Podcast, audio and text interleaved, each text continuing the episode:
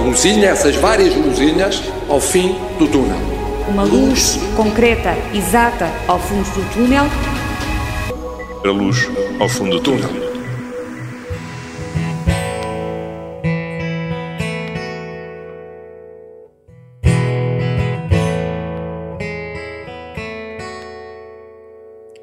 It's not time to make a change.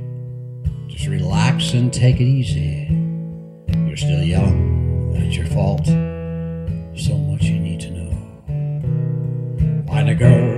Hora de mudar, relaxa e mantenha calma. São os primeiros versos da canção Father and Son, editada em 1970 por Cat Stevens. Aqui escutamos a versão de Bradford Solent, um compositor norte-americano já com demasiadas primaveras. Está isolado, em casa, juntamente com a mulher, e ocupa grande parte do tempo a fazer vídeos para o Facebook, a tocar e a cantar. Os dias de hoje não exigem mais do que isso, porque, como diz a canção, não é hora de mudar, apenas relaxa e mantenha calma.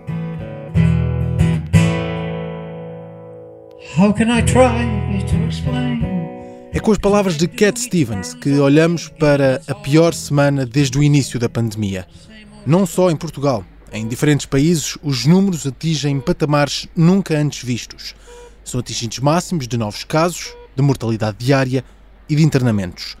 A violência desta terceira vaga não era esperada e agora não há outra solução a não ser fazer o que ninguém queria: voltar a confinar, voltar a ter receio, voltar a esconder-nos da ameaça apostar na defesa para depois investir no contra-ataque. Sim, estamos na luz ao fundo do túnel, mas que imagem vamos ter depois desta viagem se não se parar agora? Importa por isso perceber realmente qual a imagem que temos neste momento. Em Portugal estão a morrer mais de 200 pessoas por dia. Nos hospitais estão a esgotar-se as camas disponíveis e há cada vez mais pessoas a precisar de tratamento intensivo. São números que chegam todos os dias, mas são também nomes. Nomes que não nos chegam, que não estão nas capas de jornais, que não abrem noticiários, mas que estão escondidos em todos os números. Hoje vamos tentar tirar uma fotografia ao que se passa na linha da frente, no último recurso ou na primeira esperança. Vamos olhar para as unidades de cuidados intensivos.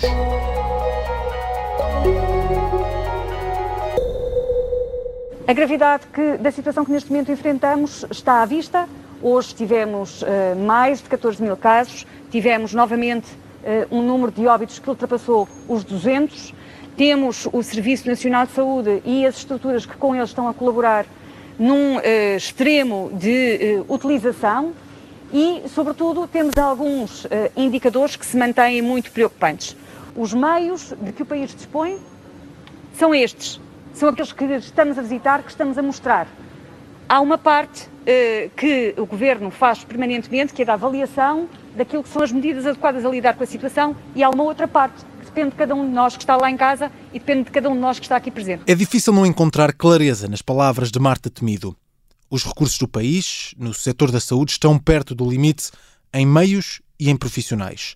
Todos os dias surgem milhares de casos e daqui para a frente a situação tende a piorar. Ficar em casa passa pela solução, mais uma vez, e é apenas isso que se pede à grande maioria da população. Porque importa valorizar e defender aqueles que todos os dias continuam a travar esta batalha. Nos hospitais, os profissionais de saúde não baixam os braços e lutam diariamente para tratar milhares de doentes que chegam às urgências com ou sem Covid-19. José Artur Paiva é diretor do Serviço de Medicina Intensiva do Hospital de São João, no Porto, e é também o presidente do Colégio de Medicina Intensiva da Ordem dos Médicos. Hoje ajuda-nos a descrever a realidade que se vive nas unidades de cuidados intensivos.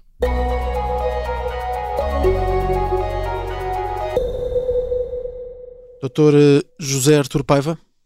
Sim. Tudo bem? Fala Miguel Cordeiro, da Rádio Observador. Sim. Ok. Doutor, antes de mais, muito obrigado pela sua disponibilidade, até porque acredito que esteja cheio de trabalho neste momento. É verdade, sim, estou a trabalhar. E, e como é que têm sido os últimos uh, dias? Os dias têm sido uh, de requisição crescente de, de camas, uh, mesmo considerando que aqui na, nesta altura na, na RS Norte a pressão não é tão intensa como na ARS Lisboa e Valtejo e na do Alentejo, mas claramente é uma pressão crescente, com, tanto no ponto de vista do, do segmento doente com Covid-19 como no segmento não Covid-19. Dr. José Artur Paiva é presidente do Colégio de Medicina Intensiva da Ordem dos Médicos, é também diretor do Serviço de Medicina Intensiva no, no Hospital São João. Está no terreno desde o início da pandemia, eh, que hoje vive esta pior fase desta crise, com o número de internamentos a disparar, não só em enfermaria, como também, claro, nesses cuidados intensivos. O número de doentes em cuidados intensivos sobe há sete dias eh, consecutivos. Eh, os dados mais recentes apontam para 681 portugueses internados com Covid-19 nestas eh, unidades. Dr. José Artur Paiva, quando se fala em situação de ruptura, é disto que falamos? Eu creio que a palavra ruptura tem que ser definida para podermos responder com verdade a isso e, portanto, respondermos a, a, a um substantivo ruptura é, é, sempre complicado. Prefiro caracterizar a situação da, da maneira seguinte: temos sinais de que há, começa a haver uma exaustão da, de crescimento da resposta, isto é, um, uma requisição adicional de camas de medicina intensiva nas próximas semanas será dificilmente aguentável sem que se veja esse, esse cenário uh, de ruptura. Um, são múltiplos os indicadores disto, repare, uh, referiu o crescimento de, de, novos casos e o crescimento de casos em, em unidades de cuidados intensivos. Uh, Deixe-me deixe dizer números que talvez quantifiquem isso maior, claro. melhor. Uh, entre 1 de janeiro e o dia de, de hoje, o, o, o, aumento de números de doentes hospitalizados, que talvez seja mais relevante até do que o número de novos casos, uhum. aumentou em mais de 90%. Uh, e, e, quase duplicou. E uh, o número de casos em unidades de cuidados intensivos aumentou em quase 50%.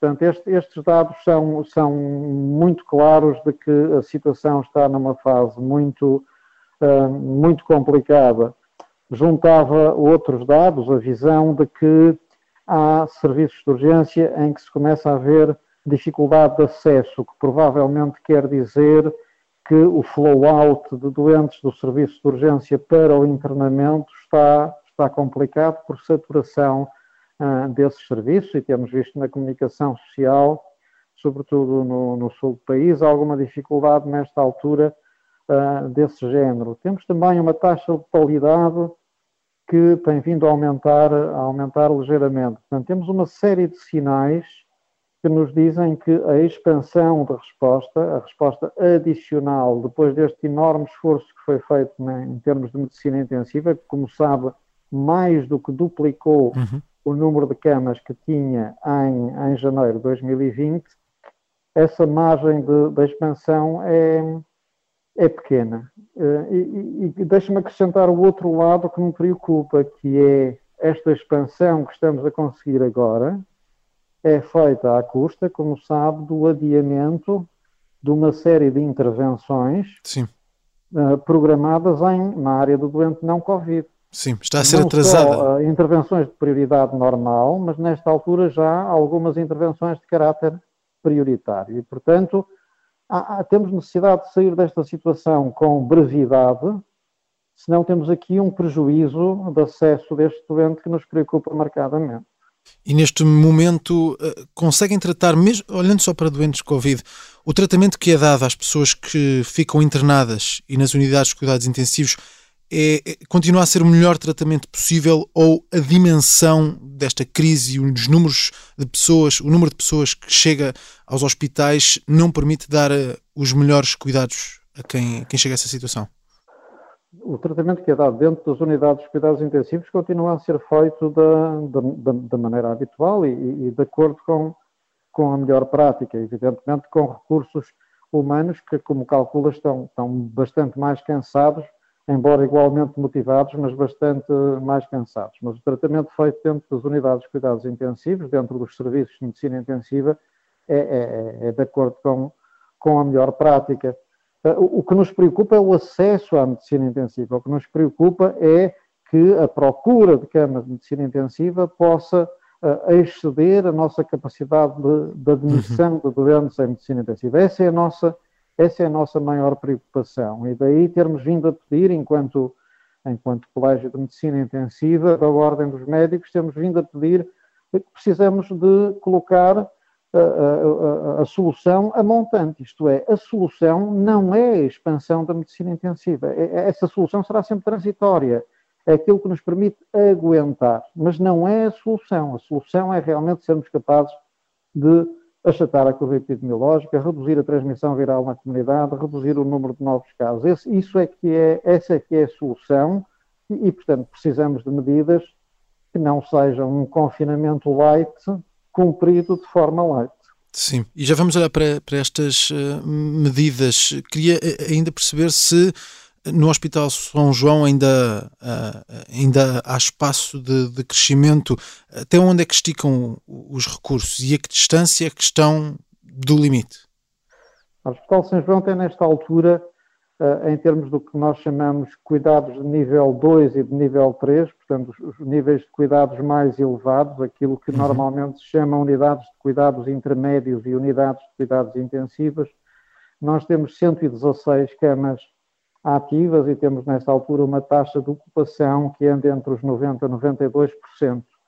É, é, é, evidentemente superior àquela taxa de ocupação em que gostamos de funcionar, que, como sabem, anda entre os 80% e os 85%, mas tem permitido dar resposta a todos os doentes que precisam uh, de, de, medicina intensiva. Uh, a, a, a, nossa, temos tido praticado também uma enorme adaptabilidade em termos do segmento de oferta de camas, isto é, quando é maior a procura de doente de Covid-19, eh, transformamos camas nesse sentido, e quando é maior a procura de não Covid-19, transformamos camas no sentido não Covid-19. Portanto, a adaptabilidade das estruturas é extremamente uhum. importante para, para mantermos a resposta, e eu creio que aqui o Centro Hospitalar São João tem essa enorme adaptabilidade. Claro. A expansão de camas como lhe digo, é possível ainda, num, num limite relativamente pequeno, mas ainda é, é, ligeiramente possível crescer, crescer em camas, mas não muito mais. Uhum. E repara quando, repara quando falamos de camas, falamos de camas e de recursos humanos. E esse é o elo mais complicado. O elo mais complicado é realmente termos recursos humanos para uma expansão muito maior desta, desta resposta. Claro, porque é um número limitado. Há pouco falava desse confinamento, que não podemos ter um confinamento light e que precisamos de medidas apertadas para achatar a curva, porque não se pode olhar apenas para esse fim de linha ou início de esperança que são os eh, cuidados intensivos. Na sua opinião, o que é que podia ser feito que ainda não está a ser feito a nível de medidas? Há, há, há, há, princípios em saúde pública que eu creio, não sendo um especialista na área, como sabe, sou intensivista, uhum. mas há princípios que são fundamentais. Dois princípios são o princípio da precaução máxima e o princípio da proporcionalidade. É dificilmente perceptível que, estando nós numa situação que é bastante pior do que aquela que tivemos em março, tomemos medidas de confinamento que são inferiores às que tomamos em março o princípio da proporcionalidade não parece respeitar. E depois o princípio da precaução máxima, que nos levaria a dizer, já que estamos tão perto da exaustão da resposta, nomeadamente nos segmentos mais graves de doença, já que o Serviço Nacional de Saúde está a passar uma fase tão difícil, como aliás era previsível, seria expectável que não fôssemos gradualistas nas medidas de confinamento que estamos a tomar. Isto é, que fosse preferível entrar com um confinamento menos soft, menos light, com todas as medidas ao mesmo tempo, para permitir que o tempo para a redução do R, o tempo para a redução de novos casos, o tempo para a redução da, da, para achatar a curva fosse menor, para que o tempo de sofrimento do Serviço Nacional de Saúde também fosse menor. E que fôssemos, isso sim, gradualista na retirada das medidas. E, portanto, é, é público e notório que, que, que e tenho manifestado várias vezes essa opinião, que há medidas adicionais que podem ser tomadas uhum. e que comprovadamente diminuem a mobilidade das pessoas, sabendo nós que a, a redução da mobilidade leva à redução da, da, transmissão viral. Está a falar concretamente do encerramento de escolas? escolas? Em que tenho vindo a defender que, pelo menos nos segmentos de terceiro ciclo e, e universitário, faria todo sentido fazê-lo fazê-lo desde já, porque isso, repare, tem um efeito direto. A maior parte dos estudos em que se faz encerramento das escolas remete para uma redução de mobilidade entre os 20% e os 23%, mas tem um efeito indireto que eu creio que é muito importante, que é dar um sinal a toda a sociedade, a todos os cidadãos, de que realmente a situação é realmente grave. Este, este efeito comunicacional, este efeito behaviorista ou comportamental, se quiser, é absolutamente essencial, porque algo que também não percebo é que comentemos que a sociedade não está a aderir ao confinamento, mas que não passemos do comentário à identificação dos determinantes deste não cumprimento, isto é, temos que perceber porquê é que não está a aderir para podermos atuar sobre esses determinantes de não, de não cumprimento. E por isso defende medidas mais, eh, mais apertadas e que podem ainda surgir nos próximos, nos próximos dias. Eh, como sabemos, o Governo tem dito isso mesmo, que pode vir a tomar medidas uh, mais pesadas para, para esta situação pandémica. Ainda olhando para, para o Hospital São João, ehm, temos nos últimos, eh, nos últimos dias escutado relatos de estar muito próximo da situação em que se escolhem doentes para receber tratamento. No, no Hospital São João já estiveram perante essa, essa possibilidade? Não, não estivemos perante essa possibilidade de maneira nenhuma e, e, e é algo que não está na natureza da clínica de médicos e de enfermeiros e de uhum. enfermeiros fazer-se. É, é, é um objetivo central que não cheguemos a esse, a esse momento que ainda não atingimos aqui e, e, e devo-lhe dizer que essa é a razão principal pela qual todas as outras medidas são fundamentais. A, a primeira de que falamos no lado clínico, repare, é estamos a priorizar o doente crítico, grave, em detrimento do doente não crítico e que pode esperar um bocadinho pela sua intervenção cirúrgica ou pela sua consulta. Isto já não é bom, mas é uma prioridade que temos que fazer para poder responder a todos os doentes críticos graves. A, a segunda é precisamos de achatar a curva, precisamos de confinar mais e de ter um cumprimento adequado desse confinamento. E, e essa é a maneira de não termos que fazer, de não termos que fazer nunca a tal priorização que é contra a natura, que é essa priorização entre dois doentes críticos.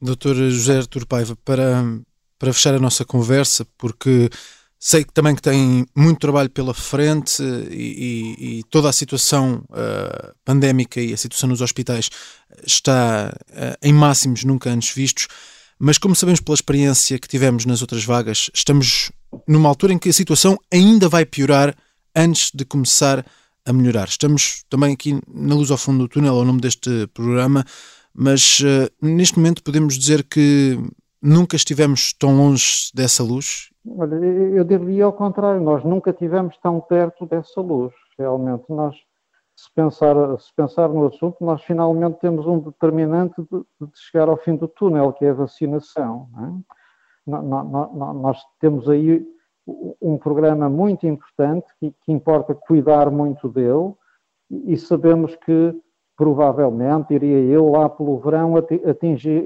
atingiremos o primeiro objetivo da vacinação, que é ter uma cobertura suficiente para impedir, para reduzir muito o número de casos graves de Covid-19. Sabemos que a imunidade de grupo demorará mais tempo, que chegará mais tarde, digamos assim, claro. provavelmente só lá para o fim do ano, mas este primeiro objetivo, que poderemos eventualmente, dependendo um pouco do abastecimento que vamos ter de vacinas e, do, e da execução do plano, poderá chegar lá para o verão, dá-nos uma esperança muito significativa.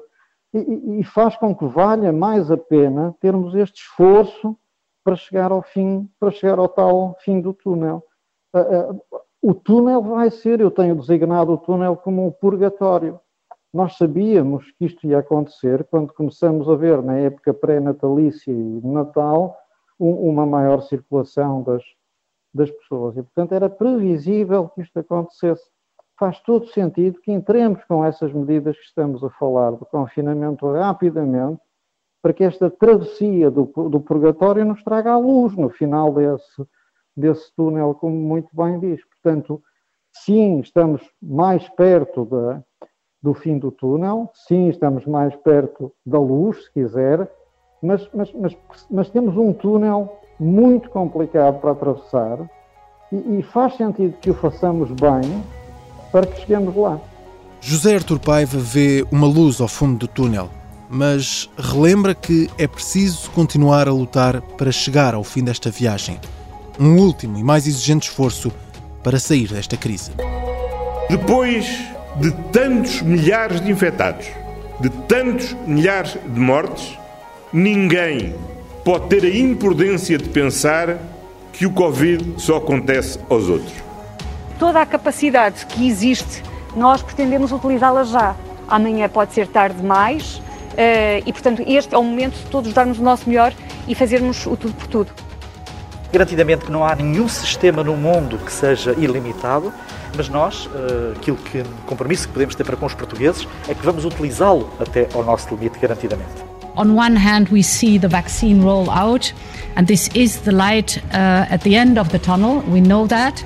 But we also know that the months and weeks ahead will be hard for citizens, they'll be hard for businesses.